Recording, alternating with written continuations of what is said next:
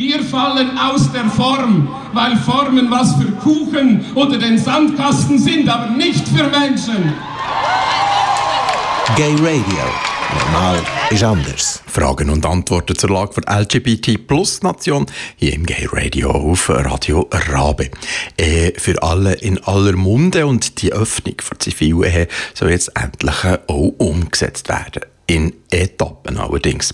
Am Telefon der Michel Rudin, der Co-Präsident von Pink Cross, dass es jetzt endlich vorwärts geht mit der Öffnung von Ehe für gleichgeschlechtliche Paare, ist sicher positiv. Aber Michel, etappenweise? Etappen heisst natürlich, äh, dass es einfach weiterhin ein langer Weg wird sein wir haben von dem her vor allem Freude, dass der erste Schritt gemacht worden ist, aber es drängt uns natürlich, dass es möglichst schnell durchgezogen wird. Wäre es jetzt nicht endlich höchste Zeit, dass wir die vollständige Gleichstellung bekommen? Ja, die Frage ist äh, ja, eigentlich lustig, weil das heisst schon an der Zeit, eigentlich wäre das schon immer so gewesen, also von Anbeginn von Zeitrechnung, von dem her habe ich das Gefühl, es ist, äh, es ist nach wie vor absurd, dass man das äh, immer noch nicht hat. Äh, und selbstverständlich wollen wir die totale Gleichstellung. Jetzt ist es einfach so, dass wir davon ausgehen, dass die Etappierung uns schneller die Ehe wird bringen, als wenn man es nicht so macht. Und das ist eigentlich auch der Grund, dass wir sagen, ja, okay, man kann sie Schritte machen, aber wir drängen natürlich darauf, dass die anderen Schritte so schnell wie möglich äh, vollzogen werden. Wie wichtig sind die beiden in letzter Zeit heiß diskutierten Fragen nach der Witwerrente und der Fortpflanzungsmedizin aus der Sicht von Pink Cross? Also grundsätzlich müssen wir mal sagen, dass beides sehr wichtig ist. Äh, es ist aber auch so, dass äh, die Witwerrente nicht davon wird betroffen sein, dass sie äh, andere Meinungen äh, öffentlich äh, umgangen. Aber das ist eben nicht so, weil äh, wenn die Ehe da wäre, dann äh, würde man nicht äh, dann eine Unterscheidung machen zwischen den Ehepaar, wo Frau Mann und Mann Frau sind oder Frau Frau und so weiter. Das gäbe es nicht eine Unterscheidung. Das heisst, Frauen würden in dem Sinn nicht schlechter gestellt werden. Sie wären immer eine Witwerin und von dem her ist das eigentlich nicht ein äh, Hinderungsgrund. Das ist zwar anders kolportiert worden von gewissen, aber wir gehen davon aus, dass dort keine Diskriminierung wird vonstatten gehen und das eigentlich kein Verzögerungsgrund wäre. Somit äh, ist das eigentlich weniger das Thema. Es stellt sich höchstens die Frage von der Diskriminierung von den Männern in diesem Bereich hinein, aber die gibt es ja auch schon länger. Und dort, äh, das ist vor allem zurückzuführen auf ein eher überholtes ähm, Familienbild, wo man halt früher das Gefühl hatte, der Mann schafft und die Frau, wenn sie dann widmen wird, äh, hat äh, ein Problem, das ökonomisch erstrebenswert wäre ja dort sowieso eine Gleichberechtigung und längerfristig müsste es dann in die Richtung gehen. Aber äh, äh, sage jetzt, eine Benachteiligung von Frauen wird es in, in diesem Bereich nicht geben. Wir können höchstens von einer Benachteiligung von den Männern reden.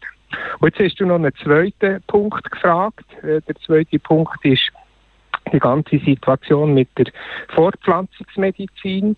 Das wird länger gehen, da sind wir selbstverständlich auch nicht zufrieden mit der Situation. Äh, und das wird den zweiten Schritt geben. Dort geht es vor allem darum, dass jetzt äh, in der Verfassung vorgesehen ist, dass Frauen und Männer, die als Paar unfrachtbar sind, auf Fortpflanzungsmedizin können zurückgreifen. Haben wir aber ein Frauen-Frauenpaar und ein Mann-Mann-Paar, dann gilt es grundsätzlich nicht als unfruchtbar. Das heisst, wir müssen dort eine Verfassungsänderung machen und das wird wiederum Zeit brauchen. Und da sind wir äh, natürlich drauf und dran, dass man dort vorwärts macht. Aber äh, das ist nicht so einfach umzusetzen, darum auch die Etappierung. Verdient jetzt aber die erste geplante Version von Ehe für alle überhaupt der Name Ehe?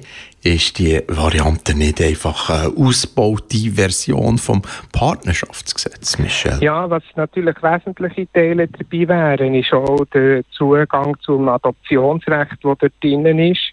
Und wir wären in den anderen Punkten eigentlich auch gleichgestellt. Es gibt eben die, äh, den Zugang zu der Fortpflanzungsmedizin, der nicht vorhanden ist, aber ich denke, dort hat man dann noch eine weitere Baustelle, die eines Tages auch noch angegangen werden muss das ist aus unserer Sicht äh, ethisch verträgliche äh, Umgang mit der Leihmutterschaft, wo man auch muss diskutieren muss. Es ist nicht nur Fortpflanzungsmedizin, aber da sehe ich noch einen langen Weg vor uns, weil halt irgendwie der Begriff von der in Anführungszeichen Natürlichkeit immer noch äh, wie, wie ein Damoklesschwert über dem Thema her, äh, hängt. Und ich halt schon das Gefühl habe, äh, dort braucht es noch sehr viel Auf Aufklärungsarbeit, dass man die zwei Themen, also Leihmutterschaft und Fortpflanzungsmedizin, in den Köpfen der Leute als natürlich kann anschauen kann. Genauso natürlich wie das Fliegen mit einem Flugzeug ist, wo, wo ja von Menschen gemacht ist. Aber das, das wird Zeit brauchen. Und Folge dessen, also äh, kurz zusammengefasst, ja, man kann durchaus von einer Nähe reden, und, und, gleichzeitig bleiben aber noch Baustellen, wo man, wo man muss daran arbeiten muss. Habe im Moment den Eindruck, dass unsere Community mit der geplanten etappenweisen Öffnung verunsichert ist und nicht ganz einig ist vor allem. Äh, es ist so, dass, wie gesagt, verschiedene Meinungen kursiert hat.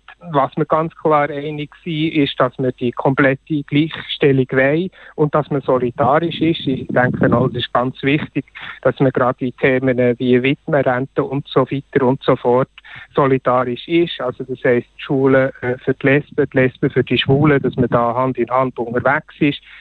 Äh, ich glaube, die Etappierung hat gewisse Ängste ausgelöst, die ich nachher vollziehen kann. Wir haben jetzt 2018 und es ist einfach nicht nachvollziehbar, wieso wir immer noch nicht gleichgestellt sind. Auf der anderen Art ist es inhaltlich nachvollziehbar, dass man es so macht. So haben wir nämlich schneller mehr, als wenn man es nicht so würde machen. Und das ist halt manchmal politische Realität, die nicht zufriedenstellend ist, vor allem für alle die, die schon seit Jahren für die komplette Gleichstellung kämpfen. Jetzt ist es halt so, dass man das wie muss annehmen, aber ich glaube auch, wir müssen ganz klar den Druck hochhalten und ich glaube, da sind sich auch alle äh, einig, dass das ein wesentlicher Punkt muss sein, dass man untereinander solidarisch ist. Eine Frage, die ich schon ein paar Mal hier im Gay Radio gestellt habe. Wie geht es jetzt weiter mit der Öffnung der Ehe für alle? Was meint Michelle, kann ich noch vor meiner Pensionierung in acht Jahren heiraten? Also es wird Bericht erstellt werden bis ähm, Februar von der Bundesbehörde, wo dann eben aufzeigen, wie die rechtliche Umsetzung ist und dann kommt es wieder in die Kommission, in die Rechtskommission vom Nationalrat hin und wird dort behandelt wenn es dort behandelt wird, ähm, ja, wird, wird, dann, äh, wird dann auch aufgezeigt werden, wie es weitergeht. Ähm, ist, ist immer noch ein äh, Weg, der sicherlich eine gewisse Zeit wird brauchen, weil wir haben dann noch eine Entscheidung, die vom Nationalständerat getragen werden muss, wenn man dann die konkreten Schritte hat. Das braucht lang. Wir wissen auch, 2019 ist noch Wahljahr. Das ist vielleicht schon der erste Aufruf, äh, dass die Community vielleicht auch die Welt, die dann nachher eine Gleichstellung werden unterstützen, Klammer wieder geschlossen.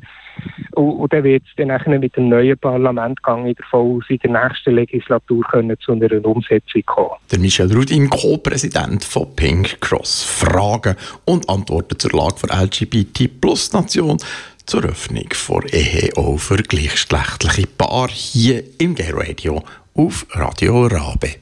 Gay Radio auf Radio Rabe und Radio Lora.